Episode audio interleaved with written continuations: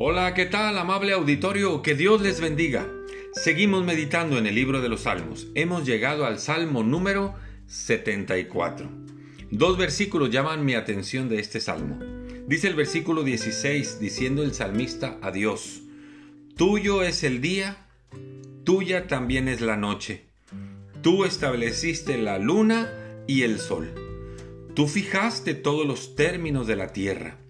El verano y el invierno tú los formaste. Aquí el salmista está dando por sentado que Dios es el creador del sol, de la luna, que marcan los tiempos para luego dar paso a las estaciones, porque Dios es el creador de todo lo que nuestros ojos ven. Me quiero remitir allá a Génesis capítulo 1. En el día cuarto, dice el versículo 14 de Génesis 1, dijo luego Dios, haya lumbreras en la expansión de los cielos para separar el día de la noche y sirvan de señales para las estaciones, para días y años. Y sean por lumbreras en la expansión de los cielos para alumbrar sobre la tierra. Y fue así.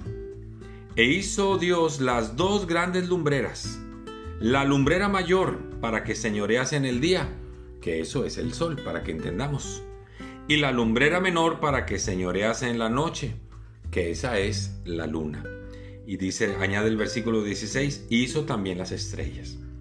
Y las puso Dios en la expansión de los cielos para alumbrar sobre la tierra, y para señorear en el día y en la noche, y para separar la luz de las tinieblas. Y vio Dios que era bueno, y fue la tarde y la mañana del día cuarto. Fue así que Dios hizo todo lo que existe, pero hoy hago referencia al sol y a las estrellas. La palabra de Dios reconoce a Dios como el creador. No fuimos un accidente, no somos resultados de una evolución. Dios fue el creador de todo y aún de nosotros mismos. Por ejemplo, dice el Salmo 19, los cielos cuentan la gloria de Dios, el firmamento anuncia la obra de sus manos.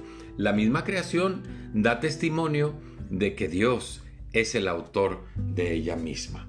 Y junto con la creación, pues ahí está el ser humano. Y creó Dios al hombre, varón y hembra los creó y puso en ellos su imagen y semejanza. ¿Para qué nos creó Dios? Es la pregunta que debemos hacernos.